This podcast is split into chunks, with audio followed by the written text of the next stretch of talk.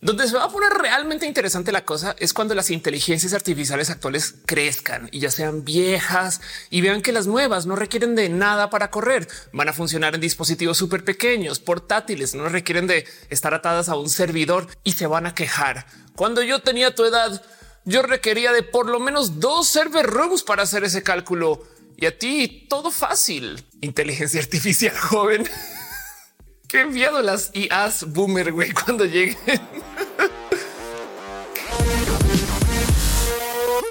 Para la gente que me sigue desde hace rato, evidentemente no les es para nada sorpresa que a mí me llama mucho la atención el tema de las inteligencias artificiales o pseudo así llamadas inteligencias artificiales, porque en últimas la verdad es que son programas muy buenos con los cuales ahora ya puedes hasta dialogar de un modo u otro y tener todo tipo de nuevos modos de interacción. A la fecha de grabación de este video está súper de moda en el Internet esta cosa que se llama chat GPT, que de paso GPT ya existía desde hace varios años. Hay varias generaciones de GPT. Esto es un proyecto que se viene desarrollando en público. Es como de repente decir, ay, mira, están haciendo un robot humanoide que pelea o camina frente a hombres con palos de hockey y es torpe. Llevamos años de esto.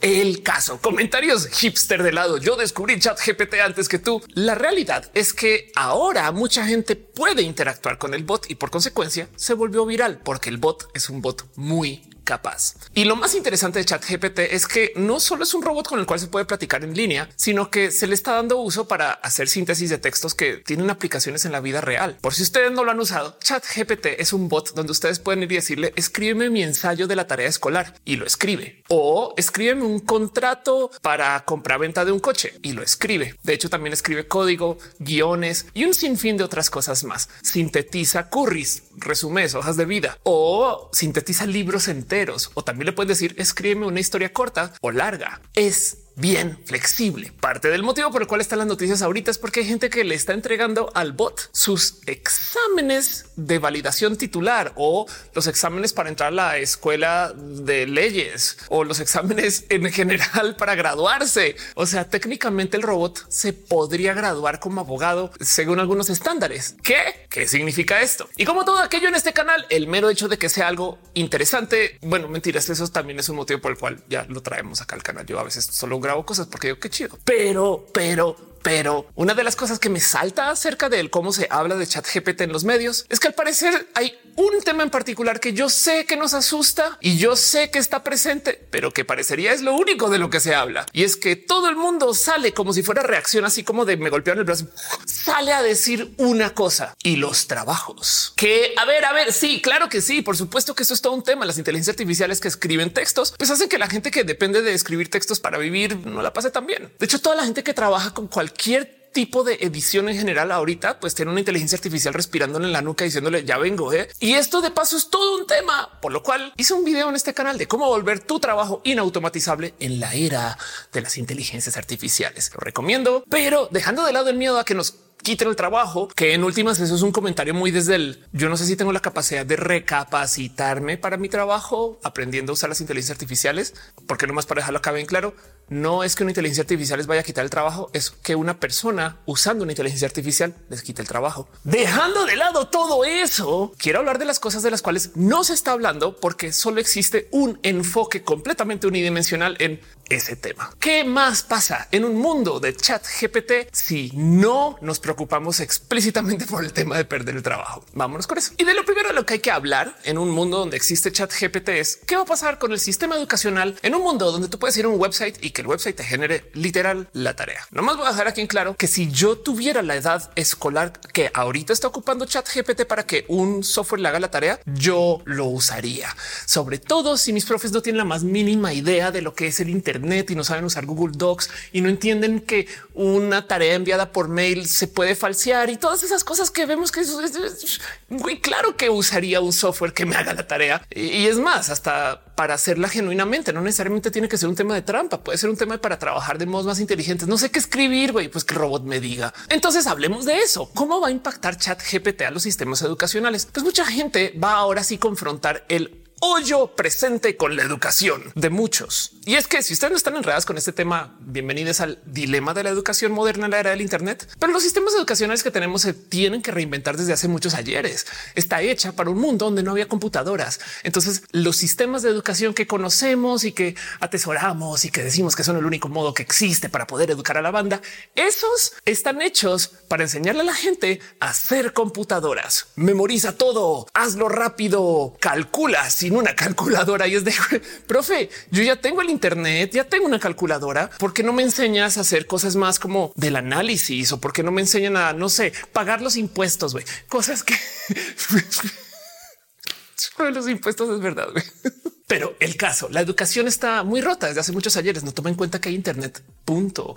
Y hay mucho que hablar acerca de esto. Pero sí quiero dejar ahí presente que una de las cosas que nos trae el Internet es que nos está eliminando la necesidad de memorizar en general. Esto es una pregunta válida desde lo educacional, porque si le echamos cabeza dos segundos a preguntar, imagínense que ustedes son una forma de Dios, Dios o Dios que tiene que planear la educación del futuro por los próximos 100 años. ¿Pondrían ustedes ahí una necesidad de saber memorizar o le enseñarían a la gente el cómo investigar bien sin memorizar. Y yo sé que la respuesta para muchas personas aquí desde como que su cerebro reptiliano es salir a decir, pues claro que tienen que memorizar como yo cuando me aprendí la...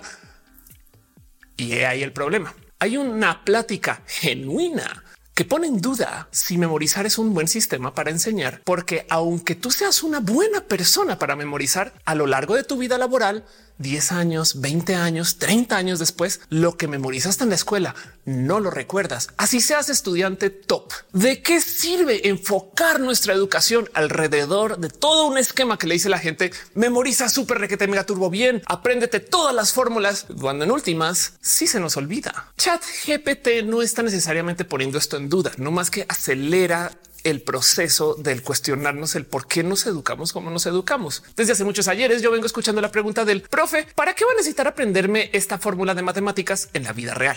Y la respuesta siempre es un es que no se trata acerca de aprender matemáticas, sino se trata acerca de aprender a tolerar la frustración, trabajar en equipo, cosas así. Y entonces bien que nos podemos cuestionar también un para qué tengo que aprender a escribir ensayos largos si no lo voy a hacer en vida real. Y ahora con chat GPT menos. De hecho, siento yo que lo que trae chat GPT es un nuevo modo de ver el cómo sí podemos trabajar en el futuro, que lo voy a retomar más adelante en el video, pero que hey, le habla algo más real. ¿Por qué no nos enseñan bien, bien a trabajar en equipo? Mucha gente tiene este recuerdo de la escuela de haber hecho algún trabajo en equipo donde le fue la chingada y lo acaba haciendo solo y una persona no vino, luego dio el nombre de alguien más y luego eh, el caso volvió un desorden y ya así trauma total. No, yo nunca vuelvo a trabajar en equipo para nada, pero llegas a la oficina y lo primero que tienes que hacer es un trabajo en equipo. ¿Por qué no se le añade al sistema educacional el cómo aprender a hacer equipos bien? Y ahí donde lo ven, ya hay escuelas no oficiales de esto. Muchos de los videojuegos modernos que se juegan en línea tienen esquemas donde tú juegas con roles. Entonces, en vez de jugar a ser el más chingón del juego solo porque sí, tú juegas a ser support o tanque o defensa y entras en un rol de un juego en equipo. Idealmente, aunque yo sé que esto no siempre se da, pero idealmente, si entras en esos roles, lo que aprendes a hacer es a comunicarte bien con tu equipo. Quizás esto es más real si lo vemos cuando la gente juega en línea con gente que ya conoce, porque eso el matchmaking en línea también es un sueño. A veces funciona, a veces no, pero de todos modos, esos talentos del cómo comunicar, cómo coordinar un equipo, cómo organizar el cómo llevar la meta del juego hacia el fin o esas cosas, esos son talentos y se lo súper prometo que la generación que se está creando ahorita con literal Overwatch, esa gente algo de ahí se va a llevar a la oficina. Les auguro en 5 o 10 años artículos de por allá alguna revista o publicación seria diciendo lo que Overwatch me enseñó para ser líder en la empresa. si es que no existen ya. De paso, para los que tienen la edad para recordarlo, eso también se hablaba y se decía acerca de calabozos y dragones en su momento, no? Que es un juego de rol que pedía que tú entraras al rol. Pero a dónde voy es a que esto nos enseña en la escuela. La escuela no nos está enseñando a lidiar con diferencias, personas que piensan de X modo, Y modo, trabajan de Y modo, X modo, duermen diferente. Yo no sé, cosas que en últimas nos pueden llevar un esquema diferente de la educación. Y no es que quiera poner en duda todo el esquema de la educación, solamente quiero decir que Chat GPT va a traer a otros salones, aparte del de matemáticas, la pregunta del para qué tengo que aprender a hacer eso si ya lo puedo hacer en línea gratis y más rápido. Es una pregunta válida si lo piensan, porque esta gente en su trabajo no se va a sentar a escribir ensayos desde cero. Les hago la pregunta si ustedes lo hacen. Pero bueno, otro tema que se pone sobre la mesa gracias a ChatGPT que no se está discutiendo tanto porque hay todo este enfoque sobre el vamos a perder nuestros trabajos o X trabajo y es obsoleto, es que la empresa va a comenzar a remoldear o recapacitar el cómo trabaja por X o Y motivo, porque está integrando las inteligencias artificiales en general. Y lo digo porque pensemos en este escenario. Yo quiero escribir mi hoja de vida curry, mi resumen de lo que he hecho en mi vida laboral para enviarlo a una empresa porque estoy aplicando para un trabajo. Yo sé más o menos lo que he hecho en la vida, pero no me sé los formatos estándares para entregar. Y lo interesante es que yo puedo ir a algún website donde alimento estos datos y con una inteligencia artificial me genera el curry hermoso, perfecto, súper bien redactado, completo, hasta el mail, la carta de presentación, todo eso me lo genera, se lo entrego a la empresa. ¿Y saben qué hace la empresa? Tiene una inteligencia artificial que filtra esos curries. Entonces es un robot que me está diciendo a mí esto es lo que tienes que escribir para entregárselo a otro robot que luego filtra eso y se lo entrega a un ser humano. Dos robots decidiendo quién trabaja dónde. ¿Qué? Y esto es solamente en el proceso de aplicar para pedir el trabajo. Considera la cantidad de lugares donde se va a necesitar ocupar inteligencias artificiales, donde la gente va a querer ocuparlas en la empresa, que va a hacer que la gente cambie un poco el cómo se trabaja, porque en vez de tener a alguien haciendo eh, el sorteo de hojas de Excel, yo no sé, esas cosas como súper ultra manuales, lo va a hacer un software y el software no tiene que ser un software hecho a la medida. Entonces va a ser fácil de implementar más o menos. En fin, van a cambiar muchas cosas en la era de la inteligencia artificial, sobre todo con cómo trabajamos. ¿Por qué estas inteligencias artificiales están desarrollando como herramientas de trabajo. Donde viene el verdadero cambio, que hasta me atrevo a decir que no solo es en lo empresarial, es en que ahora estamos entrando en forma a la era del diseño y prototipado algorítmico. Y como muchas de las cosas que hablo aquí, también ya se habló aquí. Hay un video donde hablo acerca de cómo va a cambiar la creatividad hacia el futuro. Vayan, véanlo también. Esto es viejo, no más que ahorita ya la gente lo está viendo. Es como wow, ya lo puedo hacer. Y qué va a pasar? El proceso creativo cambia. Solía ser que antes tú hacías todo desde ceros. Te pedía la vida que tuvieras una musa que te inspirara e hicieras un producto y luego sobre ese producto hicieras un prototipo y luego solo llevaras a algún inversionista a ver si le interesa y luego lo pones en un mercado de ventas y luego lo vendes y luego te haces millonario y famoso.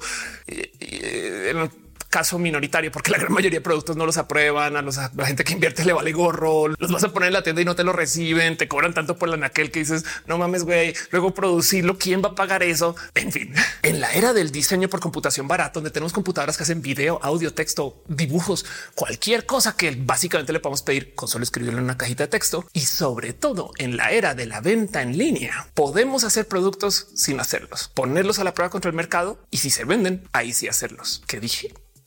Ahí les va. Imagínense que ustedes son diseñadores o diseñadoras de bolsos de moda, que es un rubro de productos que yo nunca en la vida podré hacer, pero lo quieren hacer ustedes. En vez de diseñar el bolso más cool, vamos con la inteligencia artificial que me dé 200 modelos de ahí yo elijo 100. Esos los pongo, por ejemplo, en Amazon y si se vende, ahí sí lo mando a hacer. Y es que, a ver, esto ya existe desde hace muchos ayeres en otro tipo de esquemas con otro tipo de mentalidades. Hay una cosa muy famosa, muy conocida, muy requete mega trabajada que se llama el drop shipping, donde en esencia tú vendes cosas de catálogo que tienes y si se venden las consigues y si no, pues no las compras, nomás estás mostrando el catálogo. Esto viene desde hace muchos ayeres, pero en la era de la inteligencia artificial lo que cambia es que estamos haciendo lo mismo que con los curries. Si lo piensan, uso un bot para que me genere genere propuestas y luego eso se lo escupo en masa al bot algoritmo que está mostrando eso en la tienda. Y luego sobre eso yo sé que sí se va a vender y que no antes de hacerlo. Un gran ejemplo de esto es lo que hizo Arca, quien es artista espectacular. Busquen a Arca, escúchenle, eh, dejen mucho cariño en redes. Yo no sé, sean fans. Arca en algún momento publicó 100 remixes de una de sus canciones, Rikiki. Y lo que hizo para generar esas canciones o bueno, esos remixes fue ocupar una inteligencia artificial, un software que literal escupió 100 versiones diferentes de una canción que ya tenía. Seguramente escupió mil y eligió 100. Luego esos 100 los pone en Spotify y Spotify decide cuál opción de esas 100 va a mostrar más. Y una de esas las va a mostrar bastante como para que digas tiene escuchas y si no, por lo menos tiene 100 escuchas, uno por cada canción. Y yo sé que aquí nuestro cerebro reptiliano otra vez está diciendo hey, eso es trampa. Usó una computadora para hacer más música y, lo publicó. Y es de no hay un chingo de chamba detrás de esto. No más elegir las opciones válidas es chamba y eso ahí ya demuestra gusto y propuesta no es yo quiero las opciones más darkies, por ejemplo, no sé. Pero el tema es que en la era de la inteligencia artificial hay que lidiar con que hay robots que deciden que vamos a escuchar. Y si ustedes esto no lo tienen presente, piensen en lo siguiente. Cada que se dice el algoritmo en una red social, esa es una forma de inteligencia artificial. Según esto, los robots deciden a quién vamos a leer, porque Instagram decide por nosotros qué fotos nos va a mostrar. Facebook decide por nosotros qué post nos va a mostrar. Tinder decide por nosotros con quién nos vamos a acostar casi. Bueno, por lo menos salir o hablar, porque decide un algoritmo a quién nos muestra y capaz si no muestra a una persona en particular porque no quiso güey. y ya. Entonces, claro que hay robots en un sinfín de lugares. Pues, ¿por qué no podemos ocupar robots para hablarle a esos robots para que la propuesta llegue al otro lado? ¿A dónde voy con todo esto? Que las inteligencias artificiales de la producción, de la síntesis de medios, va a permitir que más gente haga más cosas. Y entonces todo eso se lo vamos a aventar a los robots que filtran el que se le muestra a la gente a la hora de comprar o de consumir. Y por consecuencia, entonces tenemos un esquema donde en vez de estar haciendo las cosas desde cero, el único modo con el cual vas a poder competir contra toda esta gente haciendo y haciendo y haciendo es también haciendo, haciendo, haciendo con robots. Y esto es lo que hizo Arca. Y esto es el ejemplo de los bolsos o zapatos o yo no sé, productos miles. En vez de diseñarlos desde cero, le pedimos a un robot que las haga. Hey, esto no es el futuro. ¿Sabían que Disney para Marvel hace las pelis en render completo en una cosa que se llama Previs? Se lo muestra a audiencias. Las audiencias deciden si les gusta o no y luego vuelven a seguir renderizando las películas para eventualmente algún día grabarlas como se ven en el render. Previs es una joya muy conocido que de paso confiesa que hay gente que ya vio por lo menos seis películas hacia el futuro de Marvel o que las está viendo ahorita y están decidiendo en tiempo real el cómo se van a ver y que de paso es el por qué Disney puede hacer pelis con directores o directoras que no son así súper top porque es de mira, ya la escena está, tú solo ejecútala. Pero el punto es que este proceso creativo de tomar algo que escupe una computadora medianamente hecho y ajustarlo no es tan viejo. Y esto es lo que digo que sí que va a cambiar el cómo se generan un chingo de empresas. Les voy a traer un ejemplo más aterrizado para aquellos de ustedes que trabajan o viven de la web. En una época, hacer uso de WordPress era Satanás. ¿Qué? ¿Cómo te ocurres usar un templete? Los websites se hacen desde ceros a la medida por cada cliente. Fast forward cinco años o diez y ahora tú vas a Wix, agarras un templete y lo ejecutas y ya. Wix bien que podría estar ocupando templates hechos por inteligencia artificiales si es que no lo hacen ya. Y WordPress, por supuesto que tiene templates también hechos a la medida por inteligencia artificiales. Y quiere decir esto que se automatizó el trabajo de mucha gente en programación, quizás, pero para la gente que es dev, el poder tomar algo ya casi hecho y ajustarlo para cada cliente, ahí está la chamba. Pero no es eso lo mismo que estamos haciendo con los bolsos. Tomamos propuestas y lo ajustamos un poquito para que lo compre. Claro, no es lo mismo que estamos haciendo esto con Rikiki y Arca, más o menos. Y ya ven para dónde voy. En la empresa, lo que viene a futuro es un sinfín de extra producción, lo cual de paso va a abaratar un chingo de productos que va a llevar a que las cosas estén hechas un poquito más a la media para cada porque tenemos una base de producción sólida que viene de las inteligencias artificiales. Y ese es un cambio muy drástico del cual hay que hablar. ¡Ey, no lo digo como para decir que esto es bueno o malo, simplemente quiero decir esto está pasando y no lo estamos discutiendo porque cada que se menciona inteligencia artificial sale alguien a decir, pero y los trabajos. Sí, sí, sí, que sí, yo sé, hay que hablar de los trabajos, pero esto también es tema, esto también es tema y hay más. ¿Cuánto más? Hey, aquí les va otra cosa que podría suceder. No más es una predicción Ofelia, pero yo lo veo ya andando, es un pequeño trend. Les comparto. En la era de la producción ultra barata, cuando tenemos computadoras que escupen opciones, alternativas, versiones y demás, las inteligencias artificiales pueden hacer algo hermoso que pues, nosotros también, no más que lo hacen muy rápido desde la computación. Y es que pueden encontrar patrones así, de patrones de como de piden trabajo y se los dan, porque yo estoy pidiendo trabajo hace rato y no, encuentro patrones. Quiero ser youtuber. No, me refiero, me refiero, me refiero. Las inteligencias artificiales pueden, por cómo están hechas, encontrar el cómo se estructura, por ejemplo, cierto estilo de música y cierto otro estilo de música y pueden hacer transferencia de estilos. Entonces las inteligencias artificiales tienen esta capacidad mágica de poder tomar un cuadro y hacerlo como si fuera los Simpsons. Y lo hemos visto ya en redes. De repente hay gente que está haciendo como la selfie de la última cena. No, cómo sería Ofelia Pastrana si fuera vikinga?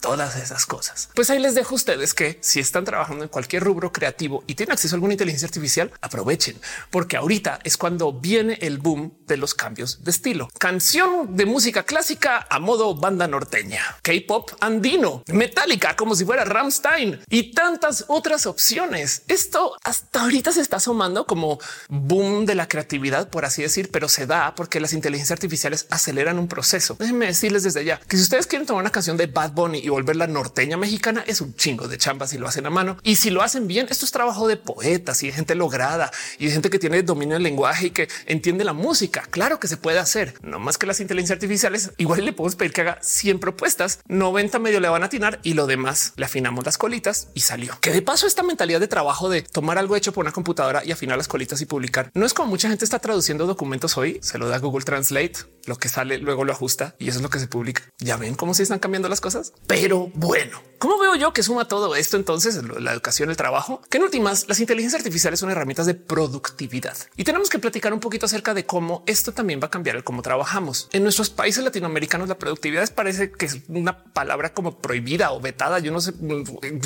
En México en particular tenemos una cosa que se llama la hora nalga, donde hay gente que literal se nos pide que estemos en la oficina presentes así no estemos haciendo nada. Güey, oh sorpresa, México es el país OSD que trabaja más horas y genera menos dinero. Es que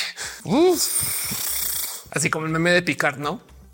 Ignoremos eso por 10 segundos y más bien pongamos sobre la mesa el que va a pasar, pues que en la era de chat GPT vamos a tener una plática seria acerca de la productividad. Espero que ahora sí, capaz y ahora por primera vez en muchos años vamos a platicar acerca de cómo sí se pueden usar estas herramientas para hacer más y qué significa eso. Vamos a tener que confrontar a jefes que nos van a ver hacer las cosas así de rápido y que a lo mejor eso no quiere decir que me pagues menos, güey, porque no estoy trabajando menos horas, estoy haciendo lo mismo, lo que quiere decir que hay que platicar. Esto es un tema global, no más que en Latinoamérica en particular la palabra productividad es como que quinta por ahí en la lista de prioridades y raro, es raro. Pero en el cómo suma todo esto, la otra cosa que nos va a tocar dialogar o ver o platicar o confrontar es esto del tema de los estándares, porque se los súper prometo que van a aparecer o se van a reforzar estándares no tan estándar. si tenemos una inteligencia artificial que nos puede escupir el código que generamos en 16 formatos diferentes, es capaz y cuatro se usan poco, pero ahí está. Yo ya no, ya bye. Te entregué el documento en versión doc, X, PDF, Pages y Google Docs, no para que lo puedas leer en cualquier formato y Canva también. Canva lo abre, no? Y de nuevo, estas son esas pláticas que no le tengo solución para, pero que todo lo que quiero decir es de esto no se está hablando porque mis trabajos, cómo vamos a estandarizar en la era de chat GPT. Ahora, del otro lado, para la gente que trabaja en marketing, si ustedes creían que la era de la personalización ya se está acabando, prepárense, porque gracias a esta mentalidad de tomé algo estándar y lo personalicé y eso es lo que lo hace mío, se los súper prometo que vienen productos de más nicho y cosas más singulares y capacidades más únicas, porque hay gente ahorita que les encantaría dibujar, pero nomás no pueden con la pluma, pero la inteligencia artificial lo hará por esas personas. Hay gente que quiere hacer videos, guiones y, no más no sabe cómo. Pues con una inteligencia artificial así es como le van a hacer. Y eso que van a hacer va a ser de hiper nicho. Así que si ustedes trabajan en marketing y están en la famosa era de la personalización, de donde ahorita se habla que esto ya se va a acabar, prepárense. El tema es Claro que hay cosas de las cuales nos tenemos que preocupar en la era de las inteligencias artificiales y por supuesto que vale la pena preocuparse por la viabilidad de retener un trabajo, aunque también dejo sobre la mesa que si tu trabajo depende de qué también usas el Excel, la pluma, la brocha eh, o manejas un coche, a lo mejor hay algo ahí que no se está haciendo o tu trabajo ya fue automatizado y no más te lo han dicho y por ahora la mano de obra de un ser humano es más barata que la mano de obra de una computadora. Si tu trabajo es muy repetitivo, talacha y simplemente estás haciendo cosas como dentro de un esquema estándar, realmente pues estás en altísimo riesgo de automatización si es que no ya eres tú la máquina y no te lo han dicho. Ahora, en ciencia ficción, el miedo a las inteligencias artificiales ni siquiera es el que hace, sino el cómo lo hace de bien. Si vamos y nos fijamos a las famosas inteligencias artificiales de la ciencia ficción, nos topamos que el problema es que siguen las órdenes a cabalidad, así sea para el detrimento de quien se las da. Skynet o Ultron para ese chiste son dos inteligencias artificiales que se les dice hay que liberar al mundo de la guerra, hay que buscar la paz y hay que encontrar la calma. Y ambas inteligencias artificiales deciden que el problema es que hay seres humanos, entonces hay que eliminar los seres humanos. ¿Están cumpliendo con lo que se les pidió? Sí. Y hay el problema. De paso, también, si lo piensan, las inteligencias artificiales de Matrix existen porque están defendiendo su existencia. Y ahí el problema. Ya que estamos hablando de este tema, les invito a que no más piensen cómo Hollywood ocupa tropos o historias básicas o cosas que ya hemos escuchado antes, no más que las esconden detrás de como que una máscara para que no nos demos cuenta fácilmente. Y por eso es que las inteligencias artificiales siempre son más capaces que los seres humanos y además tienen una intención de castigarnos, porque eso de que viene alguna entidad superior a castigarnos es la religión. Según los sistemas de religión, sobre todo los que predominan en Latinoamérica, nacemos y ya estamos mal, todo mal tenemos un pecado original y entonces ahora tenemos que disculparnos por nacer o algo así. Y por consecuencia, entonces alguien tiene que venir de afuera a decir no lo estás haciendo muy mal y te vamos a eliminar aliens, robots, magos, magas, saben? y eso es lo que nos cuenta Hollywood. Hollywood bien que nos podría haber contado una historia de Robocop si no es un robot, sino algún dios que bajó del Olimpo y tiene esas capacidades y es medio humano y no sabe bien si es más humano que Dios y, batalla con eso. Y eso es Robocop. Pero lo que pasa es que en Hollywood nos cuentan esas historias dentro de la tecnología, porque como la tecnología es hecha por seres humanos, entonces en esencia es como la ironía de cómo nos estamos autocastigando, que es otra historia religiosa. Pero quiero hablar de esto porque una de las cosas que más me asombra que no se está discutiendo casi nada en redes acerca de las inteligencias artificiales de la creación es que van a colapsar los medios. Es la amenaza más loca de todas. Es impresionante que esto no sea el centro de la plática, la pérdida de confianza en los medios. Y ahí les va. Sí, vienen los deepfakes y cualquier persona puede ser Barack Obama, pero lo que no nos dejan en claro es cómo el hecho de que cualquier persona puede generar un video de cualquier persona diciendo cualquier cosa implica que nunca vamos a saber si un video es en realidad un render o no, real o no. Esto que tengo acá atrás es fondo verde o, yo sí estoy grabando con ustedes. Soy render, existo, soy Ofelia. Todo esto va a colapsar en la era de las inteligencias artificiales, porque además, ¿qué tal que yo esté leyendo un guion que hizo Chat GPT? Esto lo dije yo, se me ocurrió. No, este tweet lo generó alguien o no. Es totalmente real que ya hoy en día hay gente que está usando inteligencias artificiales para que tuiteen por ellos. ¿Cómo? Toman todos sus tweets del pasado, se lo dan a una inteligencia artificial y esta les da a ustedes opciones de tweets redactados en su idioma y cómo hablan ustedes y se lo alimentan a Twitter preprogramado y se van y vuelven al mes y la cuenta sigue andando y la gente piensa que está hablando con esta persona. ¿Quién de la gente que usted le dan follow ya hace eso? Solucionenlo. Esto quiere decir que viene una presión magnánima en tratar de descifrar qué es verdad y qué es mentira. Aprovecho para recordarles que en este canal hay un video donde les doy una pequeña guía de cómo saber si una historia, por lo menos en las noticias, es fake news o no.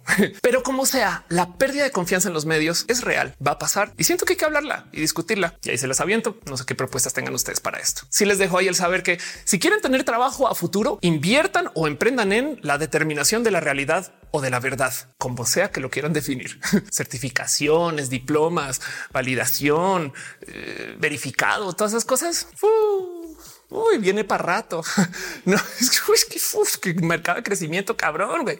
Como sea. La otra cosa que también está muy presente aquí es que Chat GPT nos está trayendo ahora sí un modo medianamente confiable de platicar y dialogar con computadoras a modo de chat. Entonces también hay que hablar un poco de cómo ahora sí vamos a tener interfaces de habla con las computadoras, cosa que a mí siempre me ha parecido súper, súper, súper, súper ineficiente, porque teclear siempre va a ser más rápido que hablar. De hecho, teclear es más rápido que usar el mouse. Por eso la gente que programa o la gente que trabaja con compus mucho suele ser muy adicta a sus atajos o a usar terminal y estas cosas que vienen del teclado. Pero como sea, en la ciencia ficción siempre se le ha hablado de la compu, cosa que además es hasta insegura. Computadora, acceso a la habitación segura, código A4236, todo el mundo escuchando, ¿no? Pero eso es otra cosa de lo cual no se está hablando ah, pues bien el cómo se están desarrollando interfaces de diálogo con las computadoras, algo nuevo para el UX. Entonces, y como sea, esto es nomás la superficie de las cositas que yo veo que no se están hablando, que van a importar mucho en los próximos 10 años, porque además chat GPT es una en muchas propuestas de inteligencia artificial. Como sea que lo vean, estas tecnologías llegaron y no se van. Hoy en día la educación va a cambiar sí o sí, pero es que a ver, vean la cantidad de tecnologías que usamos para tantas cosas. Tenemos calculadoras que en algún momento tocó ingresarlas al salón y ya la gente acepta que las calculadoras pertenecen en el salón y siempre estará este genio que dice pues no tendrás la calculadora contigo siempre. No es de a ver, profe, yo me baño con la mía. ¿eh? pero piensen como en esta la escritura. Por ejemplo, mucha gente salta a decir que nunca trabajaría con inteligencia artificial o un robot para escribir, pero bien que usan el autocorrector. De paso, el que exista en los sistemas de autocorrección, créanlo o no, enseña el cómo se deberían describir algunas palabras, porque gente que genuinamente no sabe y el que te sale constantemente el recordatorio de esto lleva acento o no lleva acento. Esta palabra se escribe con S, Z o C, lo que sea. Pues para muchas personas ahí es donde lo ven. Y justo esto ya está hasta en los celulares. ¿Quieren ver cómo escriben ustedes realmente? Apaguen el autocorrector, apaguen el autotraductor y quiten las sugerencias que ni siquiera les diga. O sea, que escriban como sale y van a ver que es mucho más difícil, lo cual quiere decir que hace mucho tiempo escribimos mal y una computadora nos corrige eso para enviarlo al Internet y todavía sale con errores tipográficos. Pero me entienden tanto así como, por ejemplo, mucha gente ya aceptó que el Internet es nuestro cerebro externo, es una prótesis cerebral que ocupamos para un sinfín de cosas. No se hagan, porque yo sé que ustedes en alguna fiesta, evento, reunión social alguna vez sacaron un celular y buscaron algo para hablar de ese algo que si lo piensan en los 80s, en los 70s, si alguien les llegaba a hablar acerca de cómo los mapaches tenían siete dedos, lo único que podían decir es wow, qué interesante. Y a los seis meses darse cuenta, no me mintió, güey. El